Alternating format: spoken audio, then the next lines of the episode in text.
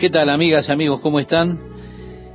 Recuerda, por tanto, de dónde has caído, nos dice este versículo que vamos a considerar primeramente. Ya lo hemos considerado en el programa anterior, pero le invito a que usted me acompañe en la lectura de estas breves palabras.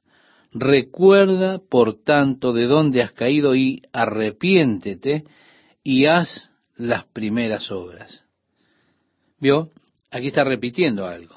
Él les anima a que vuelvan y hagan las primeras obras, pero las consecuencias de continuar simplemente en ese camino, sin cambiar de forma de vida, sin arrepentirse verdaderamente, las consecuencias son desastrosas. Porque el Señor dijo, pues si no, vendré pronto a ti y quitaré tu candelero de su lugar si no te hubieres arrepentido. ¿Se da cuenta? Reitera una y otra vez. Luego el Señor declara, pero tienes esto, que aborreces las obras de los nicolaitas, los cuales yo también aborrezco. Ahora, ¿cuáles eran las obras de los nicolaitas? La palabra nicolaita es una palabra compuesta, la palabra griega, que está compuesta por Nicol, que es sacerdocio, el sacerdocio, y la océano, laicado, podríamos decir así, que tiene que ver con el sacerdocio sobre el laico.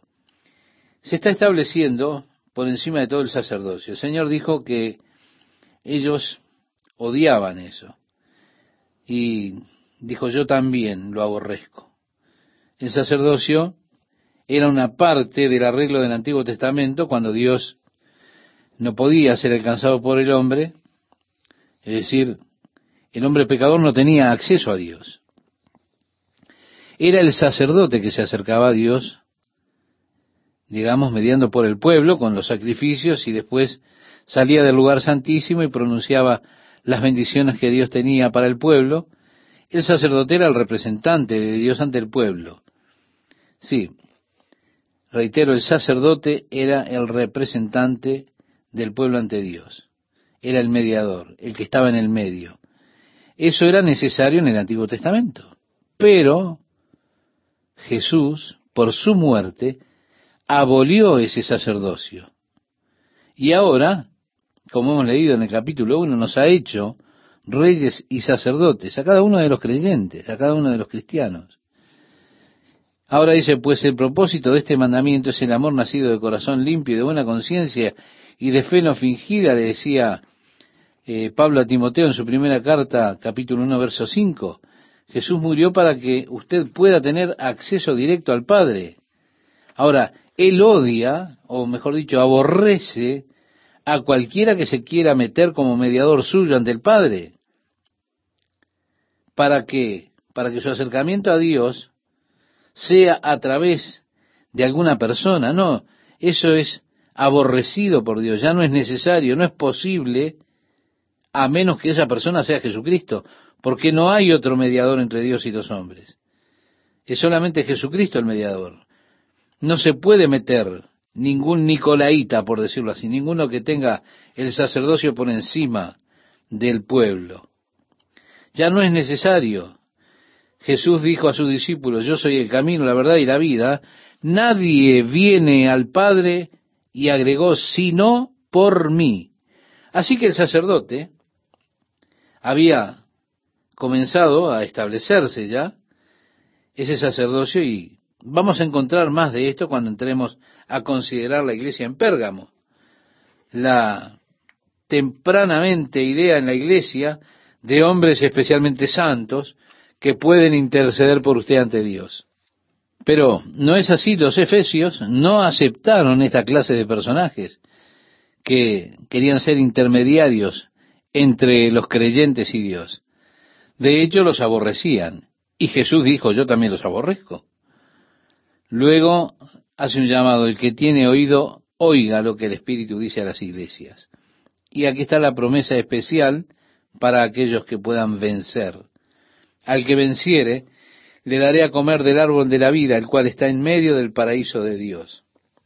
Si usted recuerda en el libro de Génesis, después que Adán y Eva pecaron, fueron expulsados del jardín de Edén. Dios puso un querubín en la puerta para que protegiera la entrada a ese jardín para que Adán y Eva no entraran ni comieran del árbol de la vida en aquel lugar. Este árbol, pienso yo, que fue trasplantado, ahora está en el medio del paraíso de Dios. Una vez estuvo en el jardín del Edén, pero dice que se nos dará a comer del árbol de la vida que está en el medio del paraíso de Dios. Esto se describe con más detalle cuando lleguemos al capítulo 20 de Apocalipsis. Nosotros decimos que las iglesias representan períodos de la historia de la iglesia desde un punto de vista histórico. Podríamos decir desde este punto de vista histórico, la iglesia de Éfeso, la palabra Éfeso significa deseable, eh, tendría que ver con la iglesia apostólica, aquella iglesia original, la primera que tenían los apóstoles entre ellas. Es interesante que la historia de la iglesia no es todavía reflectiva de lo que Dios quiere que en realidad sea su iglesia. No pienso que usted pueda estudiar la historia de la iglesia y encontrar los propósitos de Dios cumplidos por la iglesia. Yo creo que la historia de la iglesia es una historia de fallas, fallas de ser, fallas de hacer, lo que Dios quería que la iglesia fuese e hiciese. Es interesante, Juan está aquí describiendo cerca del año 96, él es el último de los apóstoles, el último sobreviviente, el resto de los apóstoles ya fueron martirizados, quedó solamente Juan, y esto es aproximadamente unos 50 años, poco más, después del nacimiento de la iglesia. Y ya vemos que hay problemas que comenzaron a desarrollarse. Las cosas parecen ponerse peor en lugar de ir para mejor al ver el progreso de la historia de la iglesia. Parece un contrasentido. Creo que si usted quiere lo que Dios tiene pensado para la iglesia, usted tendría que estudiar el libro de los hechos. Allí es donde vemos la iglesia como Dios la pensó haciendo lo que Dios pretendía que se hiciera. Es interesante notar que el libro de los Hechos relata de la iglesia que alcanzó todo el mundo con el Evangelio de Jesucristo. Pablo, cuando escribió a los colosenses, cerca de 30 años después del nacimiento de la iglesia, dijo, la palabra del Evangelio que ha venido a ustedes y está en todo el mundo. 30 años después del nacimiento de la iglesia, ellos habían llevado el Evangelio a todo el mundo conocido. Allí está la iglesia como Dios la había pretendido, pero aún antes de la muerte de Juan, Jesús cuando escribe a las iglesias, las tiene que reprender. Cinco de las siete iglesias, Él las está llamando al arrepentimiento. Así que yo miro la historia de la iglesia para encontrar un modelo, para encontrar un ejemplo para la iglesia, y tengo que mirar al libro de los hechos. Y allí creo que encontramos el verdadero modelo para la iglesia. Por eso para ese tiempo, ya al final del siglo I, la iglesia de Éfeso ya está teniendo problemas. Les falta amor que motive las obras que están haciendo para el Señor. Al movernos a la iglesia de Esmirna, históricamente, estamos tratando con el periodo de persecución que finalizó con eh, el César Domiciano en el año 315, con ese edicto de Constantino, de tolerancia, y la iglesia en ese periodo de la historia, desde cerca del año 100 al 315, estuvo bajo severa persecución del imperio romano.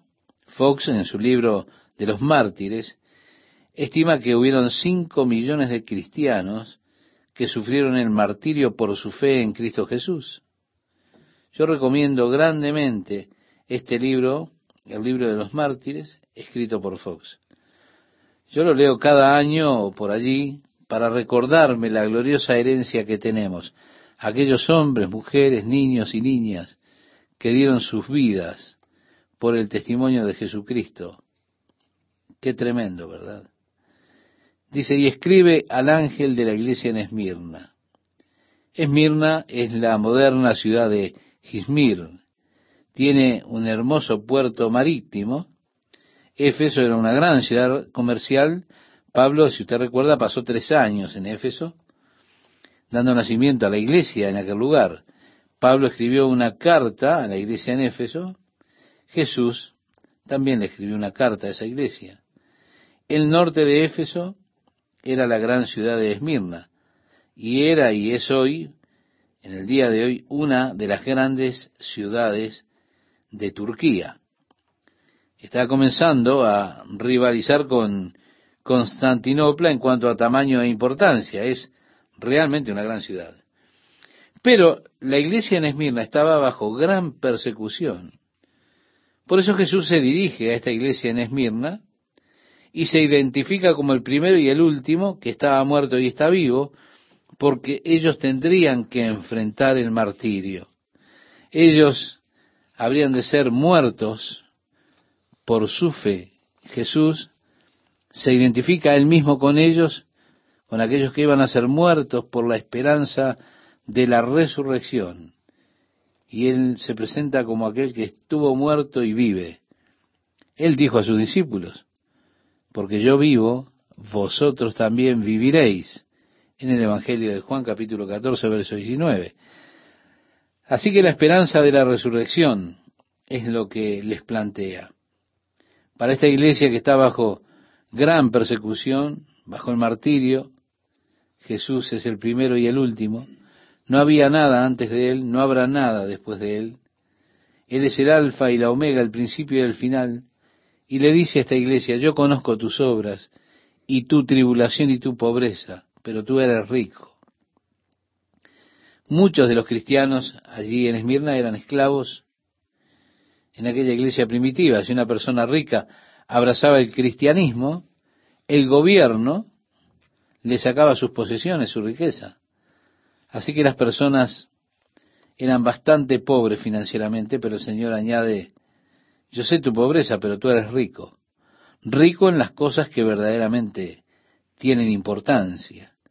Usted no puede medir en verdad sus riquezas por la cuenta que tenga en el banco. Esa no es una medida cierta para medir las riquezas. La verdadera medida de las riquezas están guardadas en el cielo el tesoro que usted tenga en el cielo, esa es la verdadera riqueza porque, porque es una riqueza eterna. Cuando morimos, todo lo que pertenece a esta esfera terrenal aquí lo dejamos. Algunas personas que han sido extremadamente ricas en la tierra serán extremadamente pobres en el más allá, por así decirlo. Otros que han sido muy pobres en la tierra serán muy ricos en los cielos. Por eso decía Jesús, no os hagáis tesoros en la tierra, donde la polilla y el orín corrompe y donde ladrones minan y hurtan, sino haceos tesoros en el cielo, donde ni la polilla ni el orín corrompen, y donde ladrones no minan ni hurtan.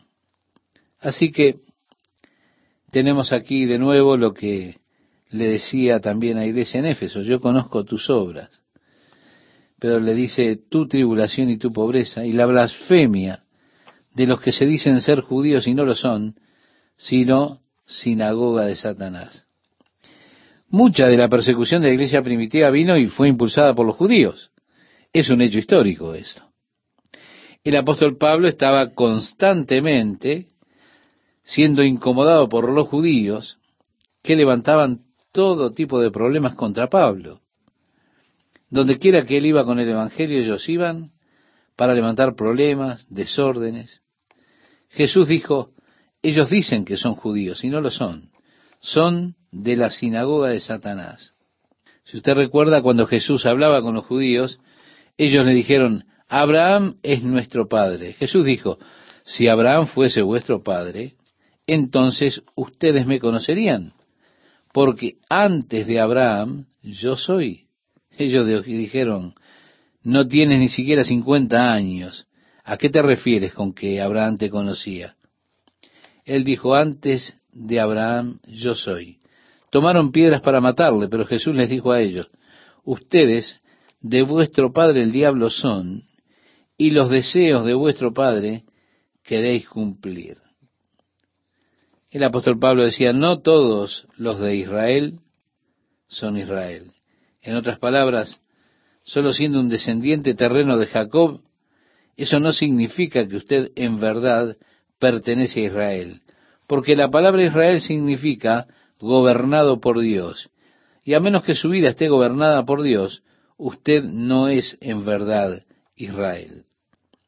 Aunque usted sea descendiente de Jacob, de Abraham. Así que el apóstol Pablo dijo, no todos los que son de Israel son Israel. No todos los que son judíos son verdaderos judíos.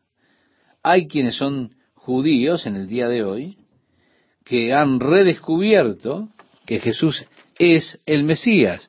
Esos son verdaderos judíos, porque siguen las promesas y las profecías de la Escritura del Antiguo Testamento en relación al Mesías que está prometido que vendría y quitaría los pecados del pueblo. Otros tienen el nombre de judíos, como ocurría con aquellos que estaban en la época de Esmirna. Pero Jesús dice, tienen nombre de judíos, pero no son judíos. Ellos de hecho están peleando en contra de las cosas de Dios. Y agregó en esta carta a Esmirna, no temas en nada lo que vas a padecer. He aquí el diablo echará a alguno de vosotros en la cárcel para que seáis probados y tendréis tribulación por diez días. Sé fiel hasta la muerte y yo te daré la corona de la vida.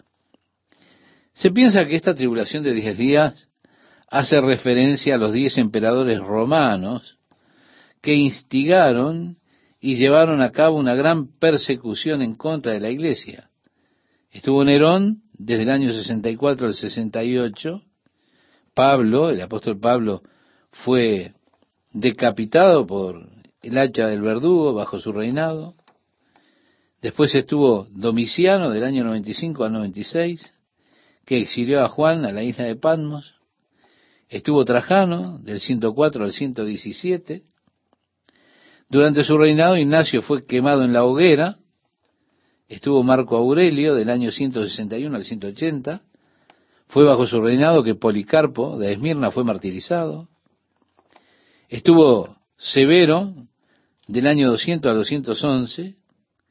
Máximo del año 235 al 237, Valerio del año 257 al 260, Aurelio del año 270 al 275, y el peor de todos fue Diocleciano, que estuvo entre el 303 al 313. Por supuesto, a su muerte se dio liberación de la persecución bajo el imperio de Constantino. Jesús le dijo a Esmirna, no temas en nada lo que vas a padecer. He aquí el diablo echará a alguno de vosotros en la cárcel para que seáis probados y tendréis tribulación por diez días. Sé fiel hasta la muerte y yo te daré la corona de la vida. El que tiene oído oiga lo que el Espíritu dice a las iglesias. El que venciere no sufrirá daño de la segunda muerte. Estimado amigo, estimada amiga, oyente, si usted ha nacido dos veces, usted morirá solamente una. A menos que esté vivo cuando Jesús venga a buscar a su iglesia. Pero si pasa así, si usted está vivo, usted nunca experimentará la muerte. Ahora, si usted solamente nació una vez de su papá y su mamá, y no nació dos veces, entonces usted, aunque haya nacido una sola vez de su papá y su mamá, morirá dos veces.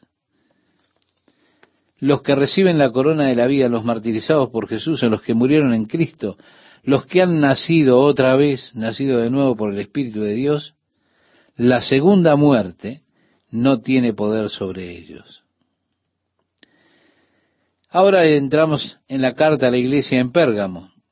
La iglesia de Pérgamo es la iglesia que tiene que ver con el Estado que se desarrolló con Constantino.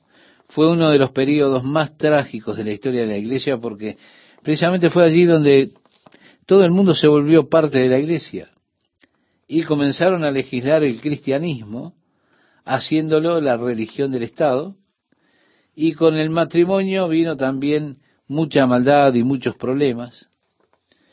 Y aquí tenemos la carta que dice, y escribe al ángel de la iglesia en Pérgamo, el que tiene la espada aguda de dos filos dice esto.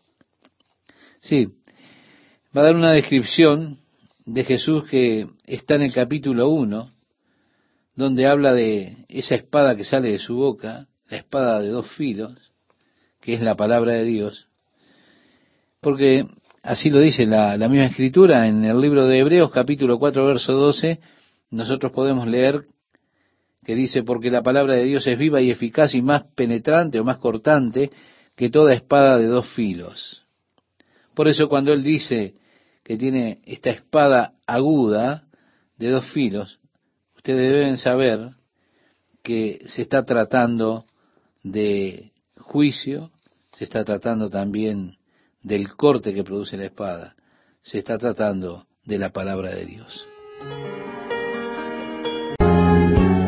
¿Qué tal amigos? ¿Cómo están? Es un gusto para mí estar con ustedes nuevamente compartiendo la palabra de Dios, especialmente con este estudio tan apasionante del libro de Apocalipsis. Bien, Pérgamo era una ciudad muy lujosa y estaba llena de templos dedicados a los dioses paganos. La mayoría de las religiones paganas involucraban la adoración a Satanás. Así que cuando hablamos de Pérgamo, tenemos que ver que Jesús le dice, conozco en dónde moras, donde está el trono de Satanás. Y como reza el versículo 13, pero retienes mi nombre. Podríamos decir que esto es un plus. Ellos retenían el nombre de Jesús si retienes mi nombre y no has negado mi fe. Ellos creían en Jesús, creían que Él era el Hijo de Dios. Por eso decimos, esto es un plus agregó además, ni aun en los días de Antipas, mi testigo fiel. Es decir, no has negado mi fe, ni aun en los días en que Antipas, mi testigo fiel, fue muerto entre vosotros, donde mora Satanás. Esto es quizá una referencia a alguien integrante de la iglesia en Pérgamo que sufrió el martirio en aquellos días. Luego dice, pero tengo unas pocas cosas contra ti que tienes ahí a los que retienen la doctrina de Balaam, que enseñaba a Balac a poner tropiezo ante los hijos de Israel, a comer de cosas sacrificadas a los ídolos y a cometer fornicación. La doctrina de Balaam, estimado oyente, usted debe recordar cuando estudiamos, cuando Balaam no podía maldecir a los hijos de Israel, que venían por la tierra de Moab, el rey de Moab, Balac, le pidió a Balaam que maldijera al pueblo de Dios. Él le dijo, intenté llevarte a tener grandes riquezas, pero tu Dios te ha protegido o te ha impedido de las riquezas. Balaam, con su avaricia por las recompensas que el rey Balac le ofrecía, le dijo al rey, le he dicho a tus siervos para que comiencen, porque no hay adivinación o encantamiento que pueda ser traído contra este pueblo porque son pueblo de Dios, son benditos de Dios. Pero pueden traer maldición sobre ellos. Allí está la doctrina de Balaam. Causar que el pueblo se apartara de Dios y comenzara a adorar los ídolos. Que el pueblo descendiera y se encontrara con ellos y los invitaran a sus hogares, y cuando vinieran a los hogares de Moab, el pueblo traería a sus dioses, se los mostrarían, y los invitarían a adorar a aquellos dioses, diciéndoles quizá, ¿te gustaría ver cómo adoramos nosotros a nuestro Dios? Muchos de los derechos sexuales estaban involucrados con la adoración de Afrodita. Cuando ellos volvieron y comenzaron a adorar a esos dioses, entonces el verdadero Dios, que es un Dios celoso, sabía muy bien Balaam que habría de castigar al pueblo de Dios.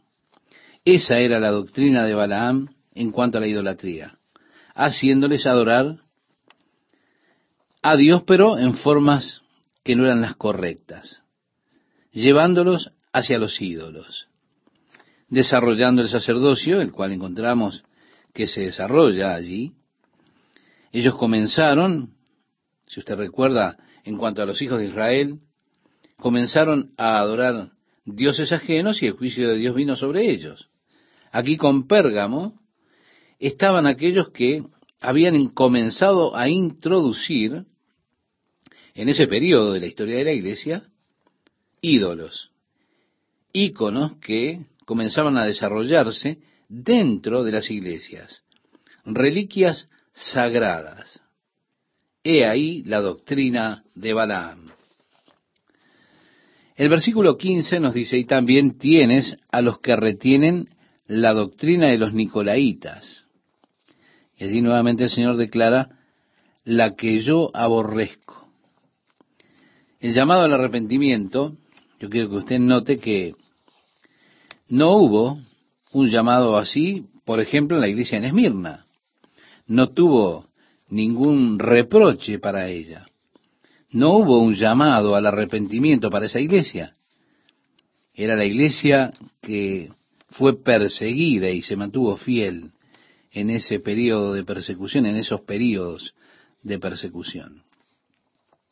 Pero esta iglesia en Pérgamo le dice, por tanto, arrepiéntete, pues si no vendré a ti pronto y pelearé contra ellos con la espada de mi boca.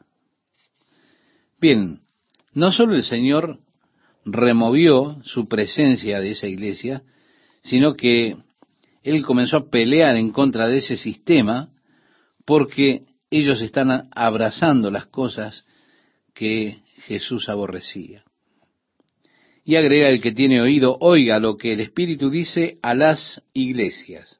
Al que venciere, daré a comer del maná escondido y le daré una piedrecita blanca y en la piedrecita escrito un nombre nuevo, el cual ninguno conoce sino aquel que lo recibe.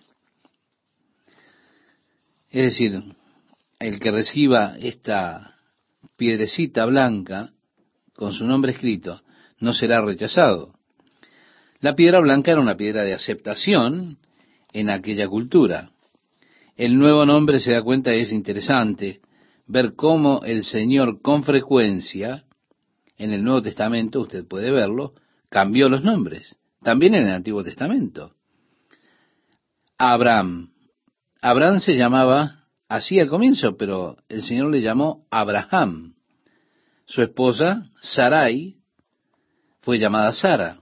En el Nuevo Testamento encontramos a Saulo de Tarso, cuyo nombre luego es Pablo.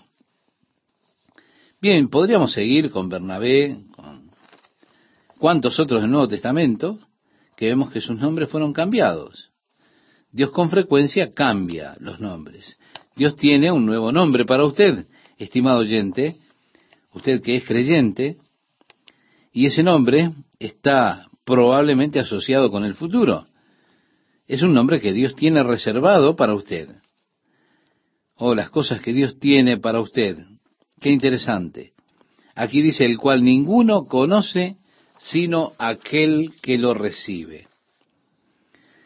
Bien, nos estamos moviendo en el periodo de la historia ya de Tiatira, ese periodo que va desde el año 500 hasta nuestros días.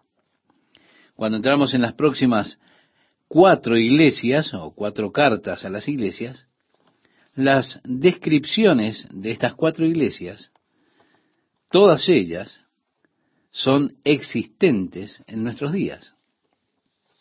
Ellas comenzaron temprano en la historia de la iglesia, pero existen todavía, existen al presente. Habremos de ver algunas cosas que dijo Jesús que quizás sean molestas para algunos de ustedes que tienen un trasfondo de otra religión.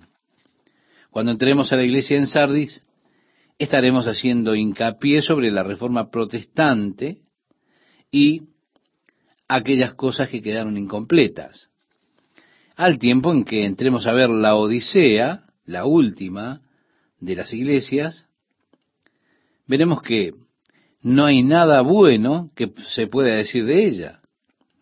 Así que no diga, bueno, usted está fastidiando a los integrantes de una u otra religión, no. Es el Señor que está redarguyendo a todos.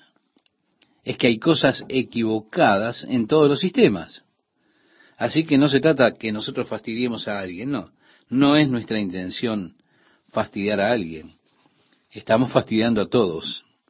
No quiero que usted sienta que estoy tratando de ser, por ejemplo, anti cualquier religión.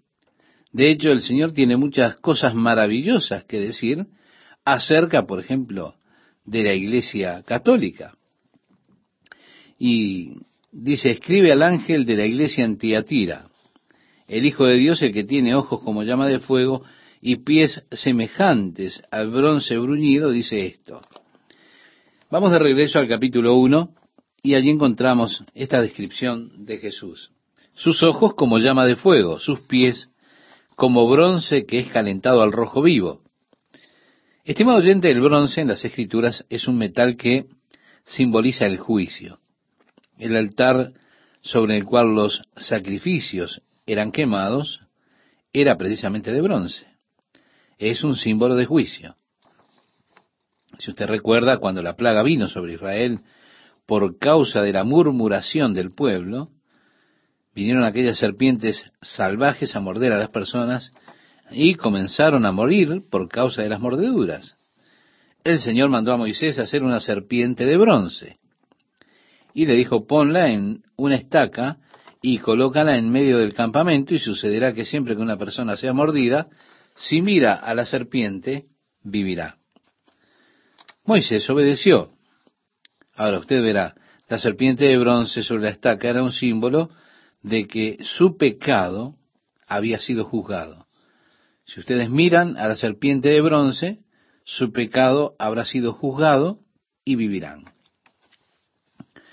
Por supuesto, Jesús dijo, y como Moisés levantó la serpiente en el desierto, así es necesario que el Hijo del Hombre sea levantado para que todo aquel que en él cree no se pierda, mas tenga vida eterna. Usted lo puede leer en el Evangelio de Juan, capítulo 3, versículos 14 y 15. Así que esto se volvió entonces un símbolo de Jesús muriendo por nuestros pecados allá en la cruz del Calvario. Sí, estimado oyente, nuestros pecados fueron juzgados sobre esa cruz. Así que cuando miramos esta visión del capítulo 1, los pies de Jesús de fino bronce, habla del juicio que él habrá de establecer contra este sistema. Dice, yo conozco tus obras y amor y fe y servicio y tu paciencia, y que tus obras postreras son más que las primeras. Si habla de una iglesia que enfatiza las buenas obras. Una iglesia que enfatiza el amor y las obras de amor.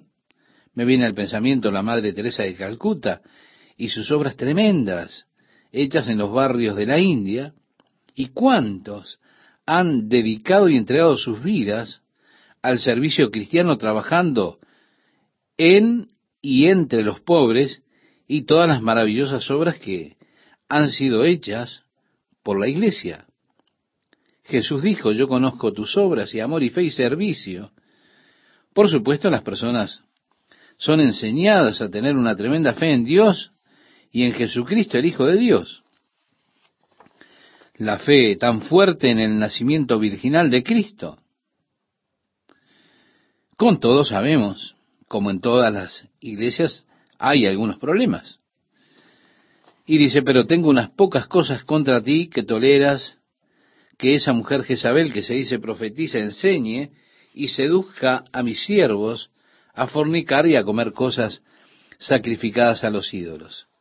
Si usted recuerda, en el Antiguo Testamento, Jezabel era la esposa del corrupto rey Acab.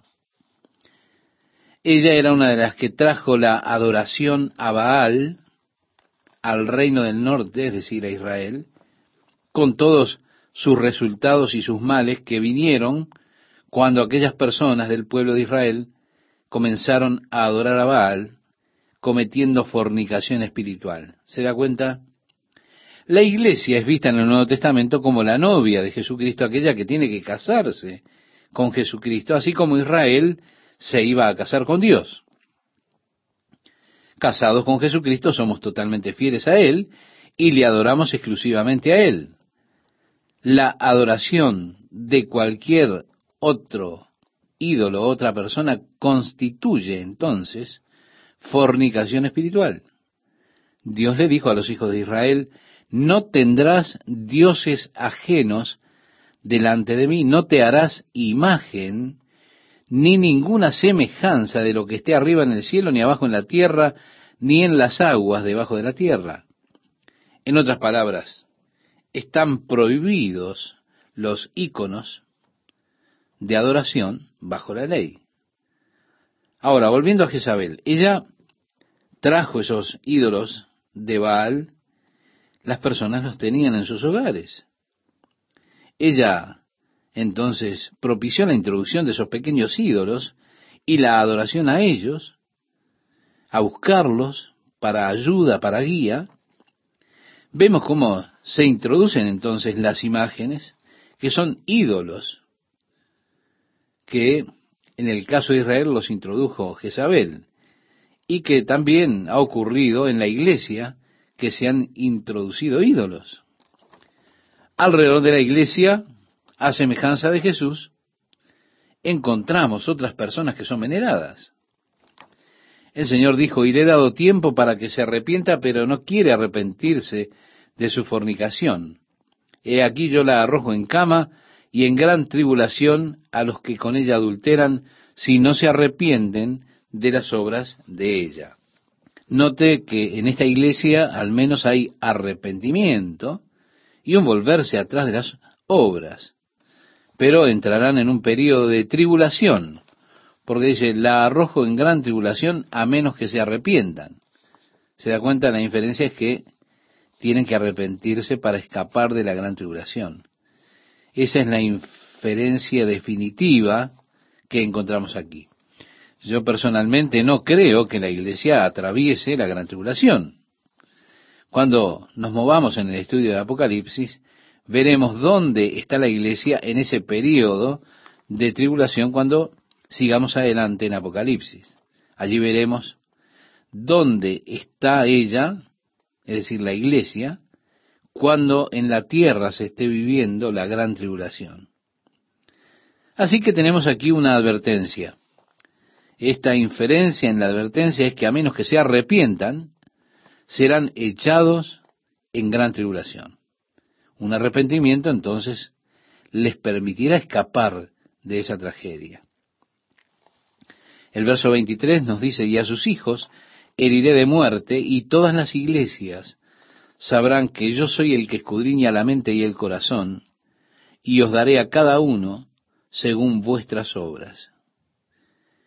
Dios dijo que Él busca en las partes más interiores del hombre, en su corazón. Dios dijo que Él mira no la apariencia externa. Dios mira lo que está en el corazón. David escribía al músico principal, Oh Jehová, tú me has examinado y conocido, tú has conocido mi sentarme y mi levantarme, has entendido desde lejos mis pensamientos. Tal conocimiento es demasiado maravilloso para mí, alto es, no lo puedo comprender. Examíname, oh Dios, y conoce mi corazón, Pruébame y conoce mis pensamientos, y ve si hay en mi camino de perversidad, y guíame en el camino eterno. Usted puede leerlo, estimado oyente, después en el Salmo 139, estos versículos, 1, 2, 6, 23 y 24. También a través del profeta Jeremías decía el Señor, engañoso es el corazón más que todas las cosas y perverso, ¿quién lo conocerá? Y después añade, yo Jehová que escudriño la mente, que pruebo el corazón. En el capítulo 17 de Jeremías, los versos 9 y 10, usted también lo puede leer. Así que el Señor nuevamente declara que Él busca nuestro corazón. Él conoce nuestros pensamientos, conoce nuestro ser interior, sabe cuáles son los motivos que nos impulsan a hacer las cosas que hacemos. Él dice, yo soy el que escudriña la mente y el corazón, y os daré a cada uno según vuestras obras. El juicio de Dios, estimado oyente, será totalmente justo, porque serán juzgados los motivos más que los hechos. El verso 24 nos dice, pero a vosotros y a los demás que están en Tiatira, a cuantos no tienen esta doctrina y no han conocido lo que ellos llaman las profundidades de Satanás, yo os digo, no os impondré otra carga. El periodo de la historia de la iglesia produjo muchos santos. Recordamos a Jerónimo Savonarola, muchos otros gloriosos hombres de Dios. Somos bendecidos a través de estos hombres de Dios que vivieron en ese periodo tan especial de la historia donde había muchos corruptos. Por supuesto, fue uno de los periodos más oscuros de la historia de la iglesia. Los que estudian la historia de la iglesia saben cómo fue que la posición del obispo principal fue tan degradada tantas veces durante ese periodo de la historia. Algunos de los hombres más viles compraron su camino al poder, compraron el puesto del obispo principal. Una vez se remató al mejor postor, según dice la historia de la iglesia. Sí, estas cosas son parte de la historia de la iglesia. No tiene sentido esconder la cabeza bajo tierra y pretender que esto no pasó. Con todo hay un contraste. Hubieron maravillosos santos que amaron al Señor completamente. Los hay hoy dentro de esos grupos también. Personas maravillosas que aman a nuestro Señor Jesucristo. No estamos haciendo juicio de encubrimiento en contra de la iglesia misma. De hecho, Jesús se dirige a los vencedores de la iglesia. Y dice, pero lo que tenéis, retenedlo hasta que yo venga. Al que venciere y guardare mis obras hasta el fin, yo le daré autoridad sobre las naciones y las regirá con vara de hierro, y serán quebradas como vaso de alfarero, como yo también la he recibido de mi Padre y le daré la estrella de la mañana. Sí, al que nos amó y se dio a sí mismo por nosotros, la promesa es que seremos un reino de sacerdotes. Leemos cómo es que vivirá la iglesia y reinará con él por mil años sobre esta tierra. La promesa es a los vencedores de gobernar junto al Señor en la tierra durante ese periodo milenial de reinado de Cristo. El que tiene oído oiga lo que el Espíritu dice a las iglesias. Nuevamente está diciendo Dios, escuchen lo que Jesús tiene para decirles. Hay muchas lecciones en estos mensajes para nosotros, amigos oyentes. Amigas, amigos, es un motivo de gratitud a Dios para mí estar con ustedes nuevamente compartiendo este apasionante estudio de Apocalipsis. Jesús se dirigía a las iglesias, aquellas que existían en ese tiempo en Asia Menor. Las siete iglesias que significan la plenitud o la totalidad de la iglesia, representadas por estas iglesias. Había otras iglesias allí en Asia Menor que no están mencionadas en esta lista. Por ejemplo, estaba la iglesia de Colosas, a la que Pablo le escribió esa carta tan conocida a los colosenses. También había una iglesia en Hierápolis, que se menciona en el Nuevo Testamento, pero el Señor seleccionó siete iglesias para, en cierta forma, darnos una visión general de la iglesia en su totalidad. Las cartas no solo se dirigieron a las siete iglesias que existían, sino que ellas también cubren siete períodos de la historia de la iglesia, como venimos observando, esos períodos que ha de atravesar la iglesia. El Señor nos da un interesante resumen o una reseña del futuro de la iglesia. La historia de la iglesia más o menos por adelantado, podríamos decirlo así, aquellas etapas que habría de atravesar. Hay un tercer tipo de aplicación y es que cada una de las iglesias a las que se dirigen existen en el día de hoy. Y existen de alguna forma u otra. Así que cada mensaje a las siete iglesias tiene una aplicación para la iglesia de nuestros días. hay algo para nosotros también, para que nosotros nos apropiemos en cada uno de esos mensajes. Así como Jesús dice, el que tiene oído, oiga lo que el Espíritu dice a las iglesias. Al llegar al capítulo 3 leemos, escribe al ángel de la iglesia en Sardis, el que tiene los siete espíritus de Dios y las siete estrellas, dice esto, yo conozco tus obras, que tienes nombre que vives y estás muerto. Amigo oyente, no es una linda introducción para una carta a una iglesia, ¿verdad? Sardis era una ciudad edificada en la cima del altiplano y estaba a unos 35 metros sobre el nivel del valle. Podríamos decir de alguna manera que era muy parecida a lo que conocemos como Masada.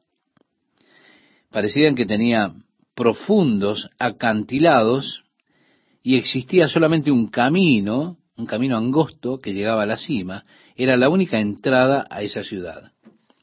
Por eso ellos pensaban que era inexpugnable, que era imposible conquistar esa ciudad. Y así ellos vivían en una relativa seguridad. Además era una ciudad muy rica.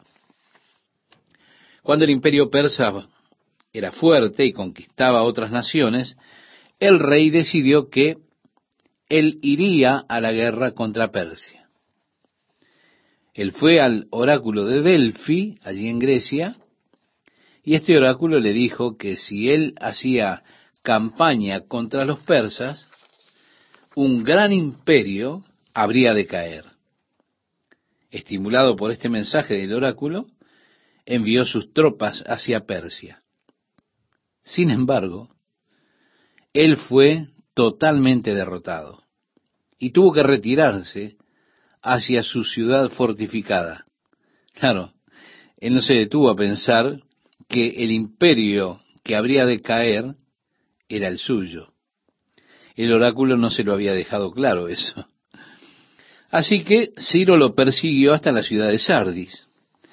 Él ofreció una gran recompensa a cualquier soldado que pudiese conquistar esa ciudad.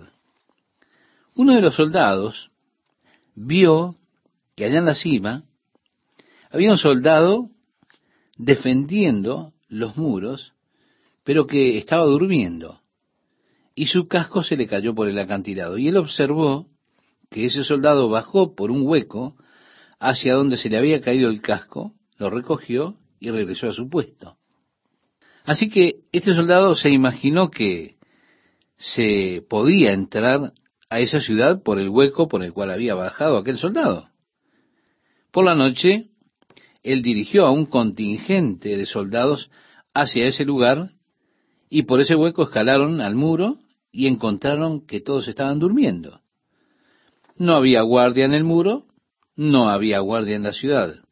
Y así fueron capaces de conquistar la ciudad mientras ésta dormía. Esta ciudad solamente fue conquistada dos veces. La segunda vez fue casi de la misma forma.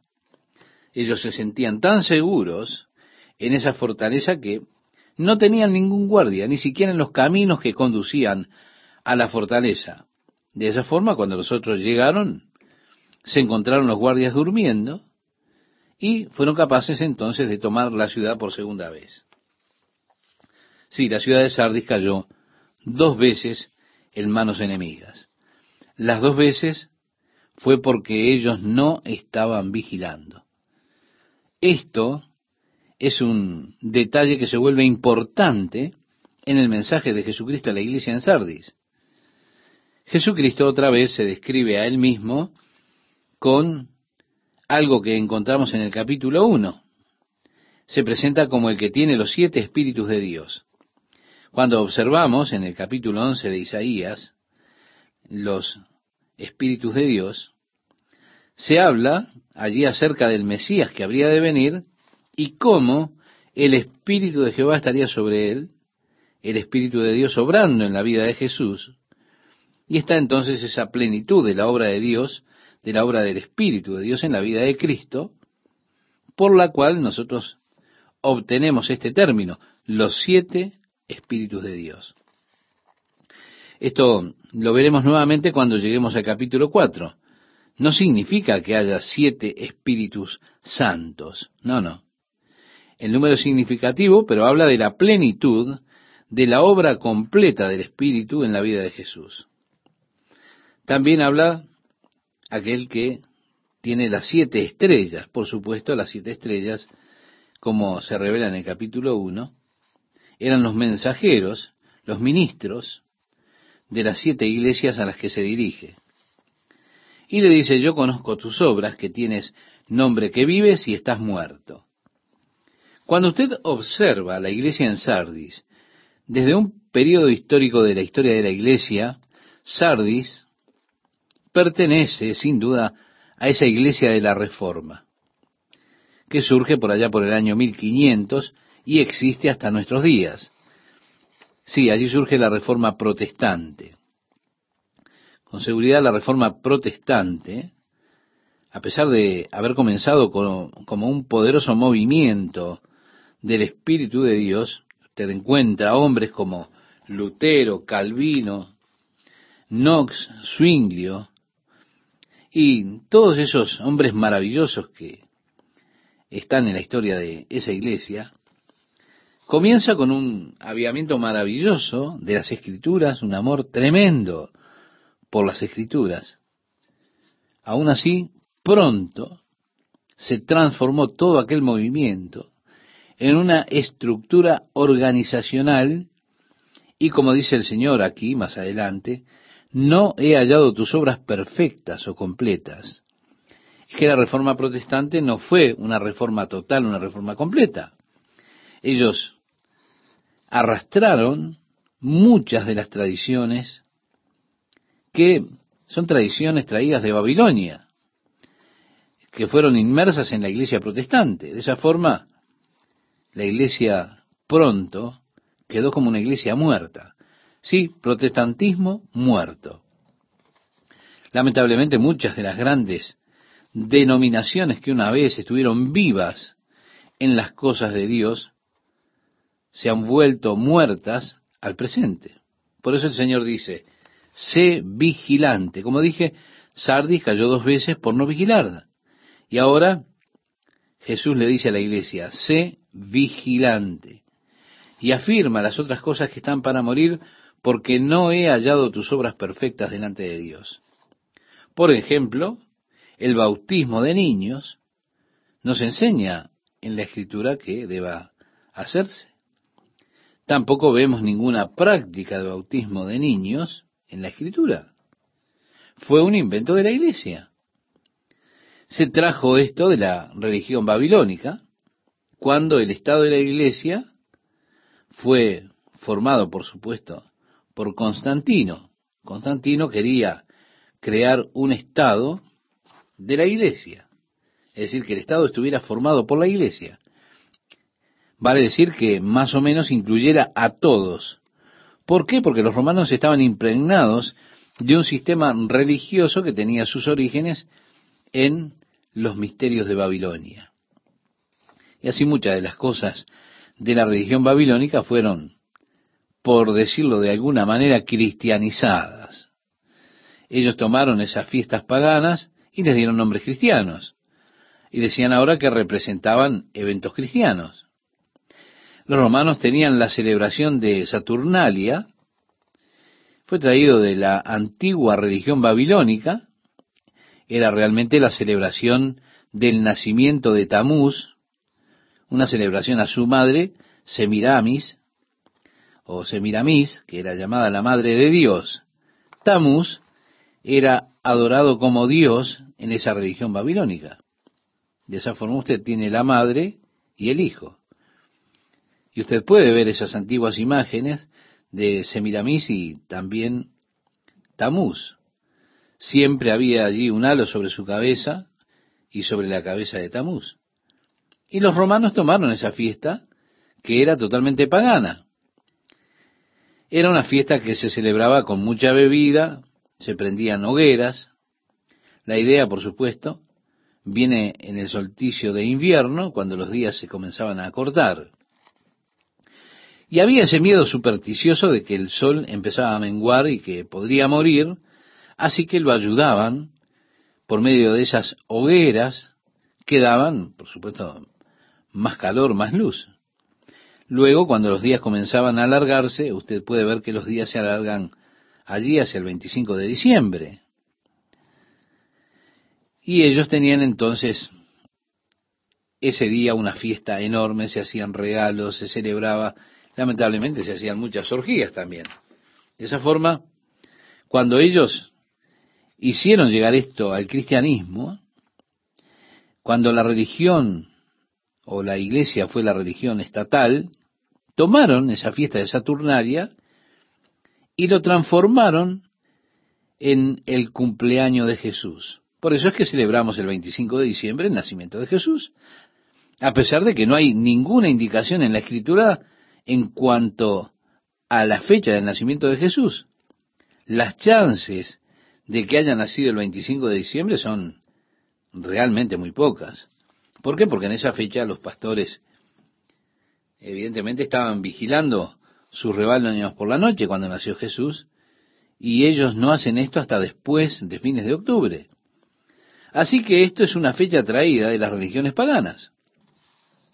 La celebración de la Pascua. Realmente la palabra Pascua viene de la diosa pagana Astarte. Y era en el solsticio de primavera cuando ellos celebraban la nueva vida, por supuesto, así como el huevo de Pascua representa la prolongación de la vida, y ellos comenzaron a colorear esos huevos, y la iglesia adoptó esto. Y tomaron del nombre de Astarte y dijeron, esta es la Pascua, y entonces lo usaron para celebrar la resurrección, la nueva vida de Jesucristo en esa Pascua. Por eso decimos, cuando llegó la reforma protestante, ellos tomaron muchas de estas cosas que tenían su origen en antiguas religiones de Babilonia. Nosotros llegaremos a esto cuando estudiemos el capítulo 17, viendo el misterio de Babilonia la Grande. Cuando estudiemos esto veremos la tremenda comparación entre la religión de Babilonia y la religión estatal de la iglesia que fue establecida por Constantino cuando él firmó el edicto de tolerancia después de diez períodos de persecución a la iglesia. Allí aparece Constantino uniendo la iglesia con el Estado. Lutero acarrió, a pesar de su gran reforma, el bautismo de los niños. Reitero, a pesar de que no hay ningún ejemplo en la Biblia para eso. El concepto y la idea de que si su hijo es bautizado es salvo, eso también fue arrastrado a pesar de la gran reforma que hizo Lutero. Usted es salvo si se bautiza cuando bebé. Sin la necesidad de nacer de nuevo, por supuesto. Hay muchas personas en el día de hoy en la iglesia protestante que en virtud de que han sido bautizados cuando fueron bebés, ellos ya sienten que eso los hace cristianos. Y yo soy cristiano porque mi, soy cristiano porque mis padres me bautizaron y tengo mi certificado de bautismo, así que soy cristiano a pesar de que sus vidas no reflejen nada del cristianismo, a pesar de que ellos no están viviendo para Cristo, ellos tienen un nombre de que están vivos, pero realmente están espiritualmente muertos, debido a que ellos confían en una falsa esperanza, la esperanza de que, bueno, soy salvo porque me bautizaron de bebé. Muchas personas cuando realmente descubren lo que es nacer de nuevo verdaderamente, sienten el deseo de ser bautizados otra vez, a pesar de haber sido bautizados de bebés.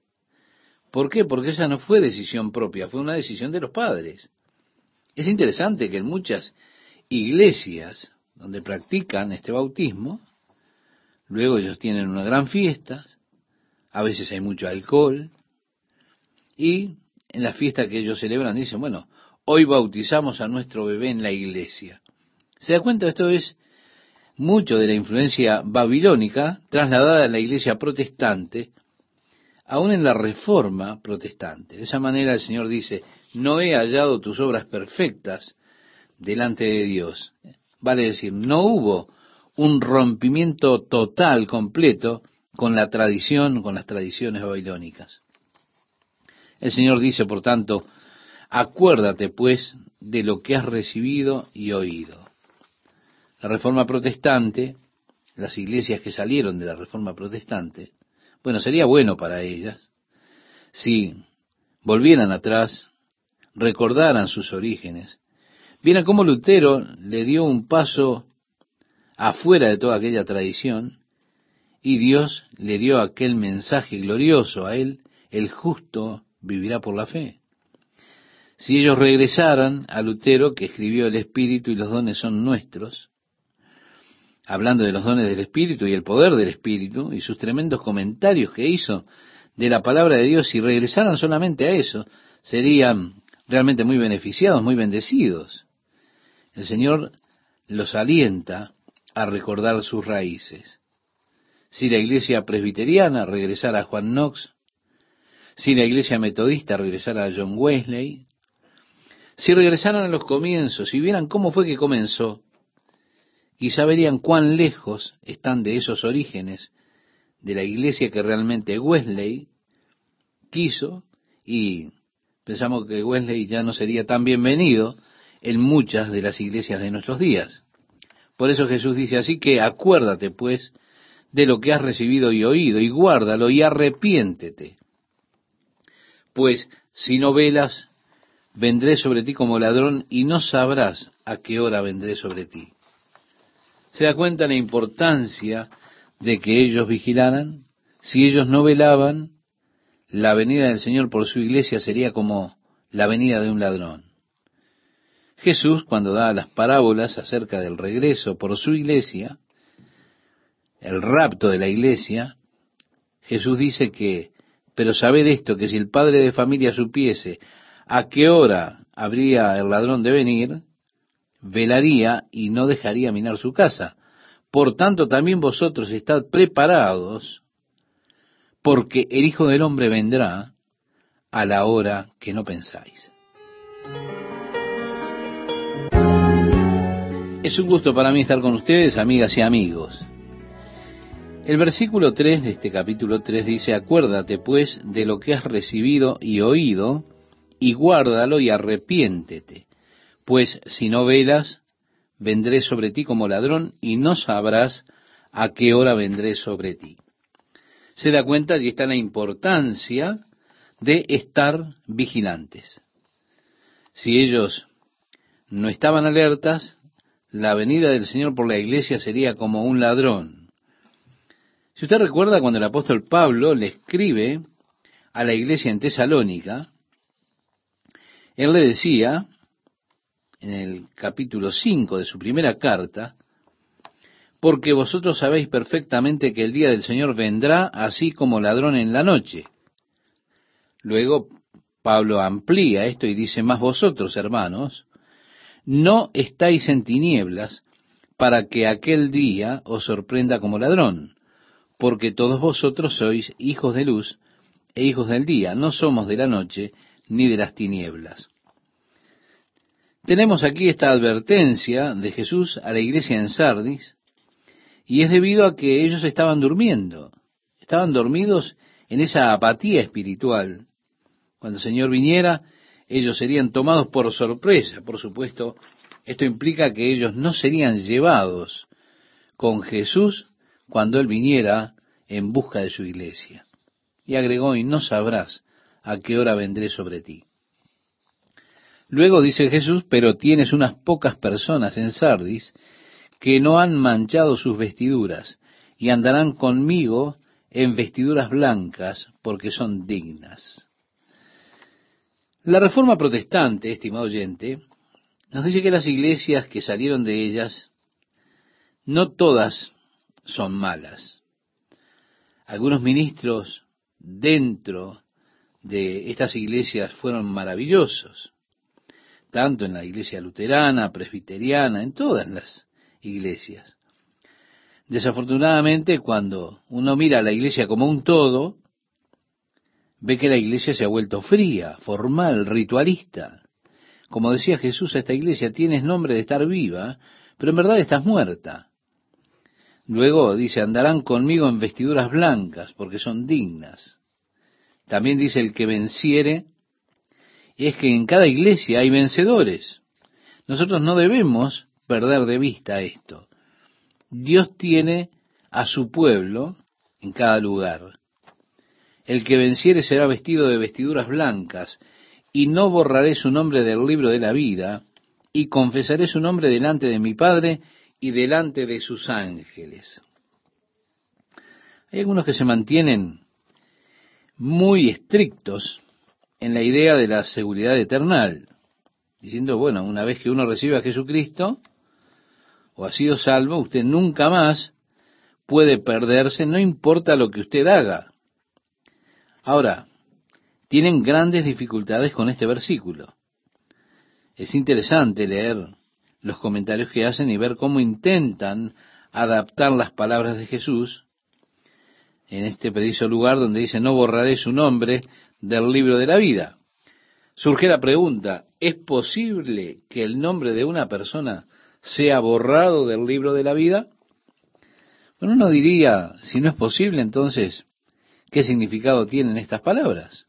¿Por qué él haría tal sugerencia a menos que esto fuera posible? Es una posición. Ahora, yo desalentaría a cualquiera que esté viviendo en pecado a descansarse en el hecho de que, bueno, como uno estuvo en la cruzada evangelística entre cientos o miles de personas y uno allí completó un formulario y le dieron material de estudio, y entonces uno ya está confiado que con esa experiencia de esa noche está listo, ya es salvo y se terminó. La salvación nunca es una experiencia en tiempo pasado.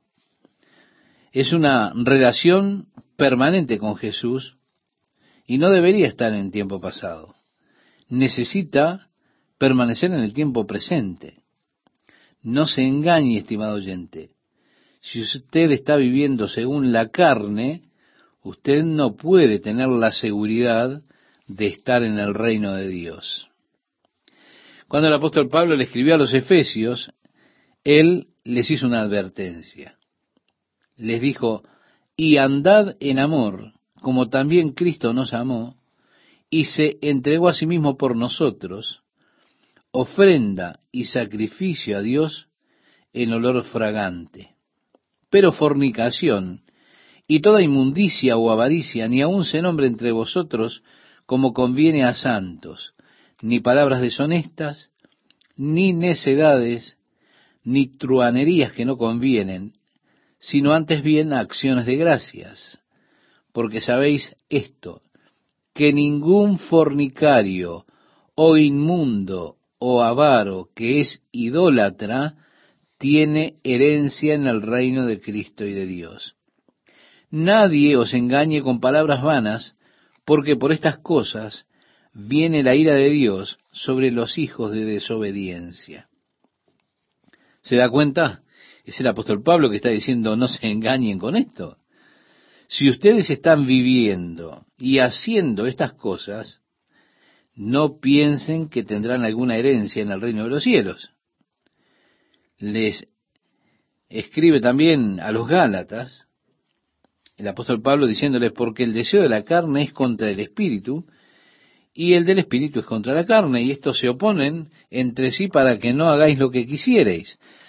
Pero si sois guiados del espíritu, no estáis bajo la ley. Y manifiestas son las obras de la carne, que son adulterio, fornicación, inmundicia, lascivia, idolatría, hechicerías, enemistades, pleitos, celos, iras, contiendas, disensiones, herejías, envidias, homicidios, borracheras, orgías y cosas semejantes a estas acerca de las cuales os amonesto, como ya os lo he dicho antes, que los que practican tales cosas no heredarán el reino de Dios.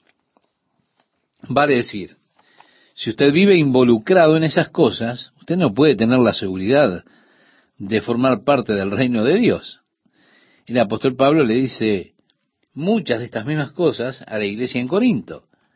Le dice, ¿no sabéis que los injustos no heredarán el reino de Dios, no erréis, ni los fornicarios, ni los idólatras, ni los adúlteros, ni los afeminados, ni los que se echan con varones, ni los ladrones, ni los avaros, ni los borrachos, ni los maldicientes, ni los estafadores heredarán el reino de Dios. Y esto erais algunos, mas ya habéis sido lavados, ya habéis sido santificados, ya habéis sido justificados en el nombre del Señor Jesús y por el Espíritu de nuestro Dios. Se da cuenta, aquí tenemos la advertencia para no ser engañados. Por eso decimos, la doctrina de la seguridad eterna, vista desde ese punto de vista, es algo que ha sido muy argumentado en círculos teológicos desde que Calvino apareció con sus institutos teológicos, pero como ministro yo no quiero ser culpable de darle a nadie falsa seguridad. No quiero asegurarle a usted ahora que es salvo y usted puede salir y vivir como usted quiera en la carne, en los deseos de la carne. No importa si usted está involucrado con la pornografía, con la fornicación, no importa. Usted ha sido salvado. Y cuando usted esté delante del gran trono blanco, ante el juicio de Dios, y sea condenado, ¿qué? Yo no quiero que usted me señale y diga, pastor, usted me dio a mí una falsa seguridad. El apóstol Pablo dice que no sean engañados. Si usted está involucrado en esas cosas, usted no tiene parte en el reino de Dios. Y quiero poner esto lo más claro posible. Yo creo que es posible apostatar de la fe, dar la espalda a una experiencia que usted tuvo alguna vez. Conozco hombres que han hecho esto.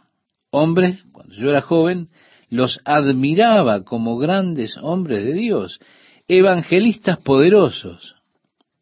Pienso, por ejemplo, en Charles Templeton, que estuvo involucrado en Juventud para Cristo. Yo hubiera ido a cualquier parte por escucharlo a él. Era un hombre dinámico, poderoso. Muchas personas asistían a sus reuniones. Él comenzó con Billy Graham. Estuvieron asociados los primeros años.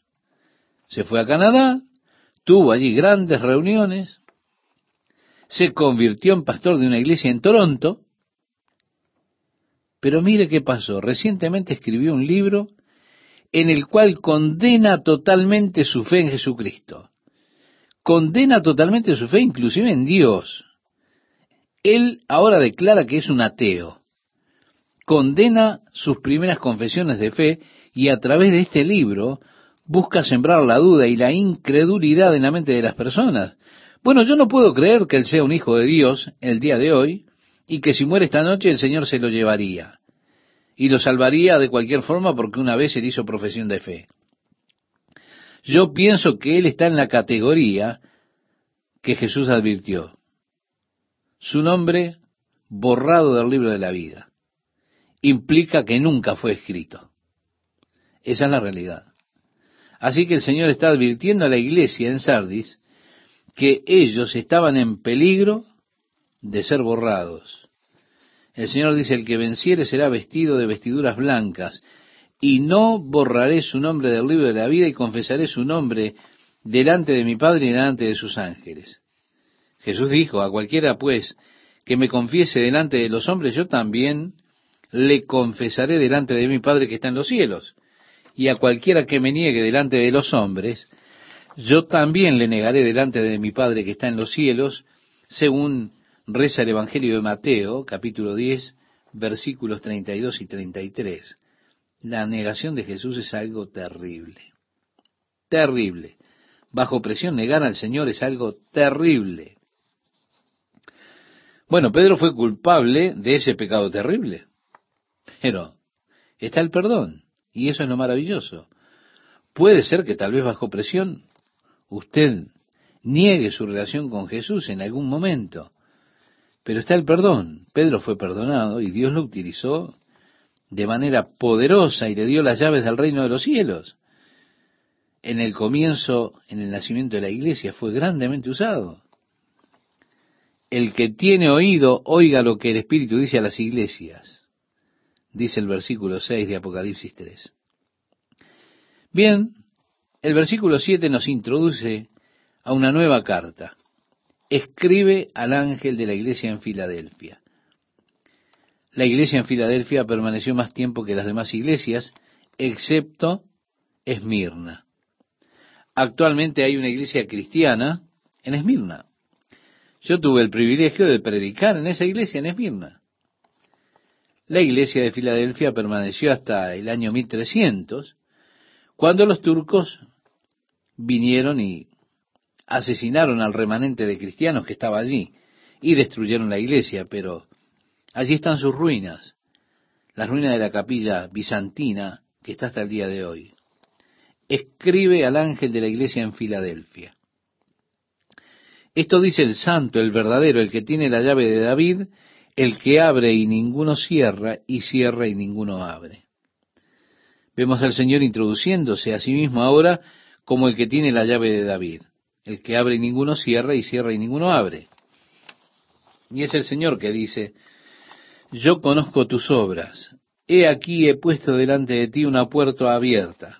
Sí, una puerta abierta es la que le dio a esta iglesia en Filadelfia. Creo que el Señor muchas veces nos guía de esa forma, abriendo y cerrando puertas. Cuando buscamos a Dios para que guíe nuestra vida, cuando lo buscamos para que nos dirija, yo creo que Dios muchas veces nos guía de esa manera, abriendo alguna puerta, alguna oportunidad para nosotros, otras veces cerrando la puerta y así nos detiene. Yo no creo que cuando Dios cierra una puerta nosotros tengamos que forzarla y echarla abajo. He aprendido, estimado amigo, estimada amiga, a aceptar también las puertas cerradas, de la misma manera que acepto las puertas abiertas. He aprendido a reconocer que si Dios cierra la puerta, tengo que tomar otra dirección. Uno es como un pequeño niño que ha pasado varios meses construyendo su velero, tiene cada detalle a la perfección, cuando finalmente está todo armado, el mástil sobre él, todo lo demás, bueno, uno lo lleva allí al estanque, lo pone en el agua, coloca la vela y el timón para que cruce el lago. Y allí está el niño observando su botecito cruzar el lago. Va corriendo hasta el final del lago, pero mientras él corre observando su bote, viene una ráfaga de viento, lo rompe y lo hunde en el medio del lago. ¿Y qué hace él? Lo mira y dice, este es un buen viento para remontar cometas. no deteniéndose a mirar el bote. Así que si Dios cierra la puerta, busque otra. No intente tirar la puerta abajo porque Dios tiene otra cosa en mente. Y créame, yo he aprendido que esta es una gran forma de vivir. Dejar que Dios abra o cierre las puertas. Esto saca fuera la presión. Sí, elimina la presión. Dios dice, he puesto delante de ti una puerta abierta, la cual nadie puede cerrar, porque aunque tienes poca fuerza, has guardado mi palabra y no has negado mi nombre. La iglesia de Filadelfia tenemos que reconocer es la iglesia de los últimos días, pero no es una denominación. Hay iglesias que se denominan así, pero la iglesia fiel es la que ha permanecido y ha sido fiel a la enseñanza de la palabra de Dios. No son muchas en el día de hoy, pero están esas iglesias en las que existen pastores que enseñan la palabra de Dios a las personas enseñan fielmente la palabra de Dios. Nosotros no somos poderosos, no somos fuertes, no damos vuelta al mundo. Bueno, nos gustaría hacerlo, pero el Señor dice, tienes poca fuerza. Ahora, no significa que nosotros nos volvamos grandes con gran poder e influencia en este mundo. Dios nos ha dado poca fuerza. Lo importante del asunto es que guardemos su palabra y no neguemos su nombre. El Señor dice, he aquí yo entrego de la sinagoga de Satanás a los que se dicen ser judíos y no lo son, sino que mienten. He aquí yo haré que vengan y se postren a tus pies y reconozcan que yo te he amado. Sí, estimado oyente, un día el pueblo judío reconocerá que sus antepasados cometieron el gran error, el error más grande de la historia, ese error que cometió la nación cuando no reconocieron que Jesús es el Mesías prometido. Ahora, eso ha de suceder. Durante el período de la gran tribulación sucederá cuando aquel hombre que ellos van a aclamar como su Mesías, en lugar de eso se vuelva el anticristo, ellos van a reconocer a Jesús. Cuando Jesús ponga sus pies en este mundo, cuando aparezca. Ahora, cuando este falso Mesías, el anticristo, ponga su imagen en el templo, se ponga de pie en el templo que estará reconstruido allí en Jerusalén y declare que Él es Dios, los judíos se van a dar cuenta que fueron engañados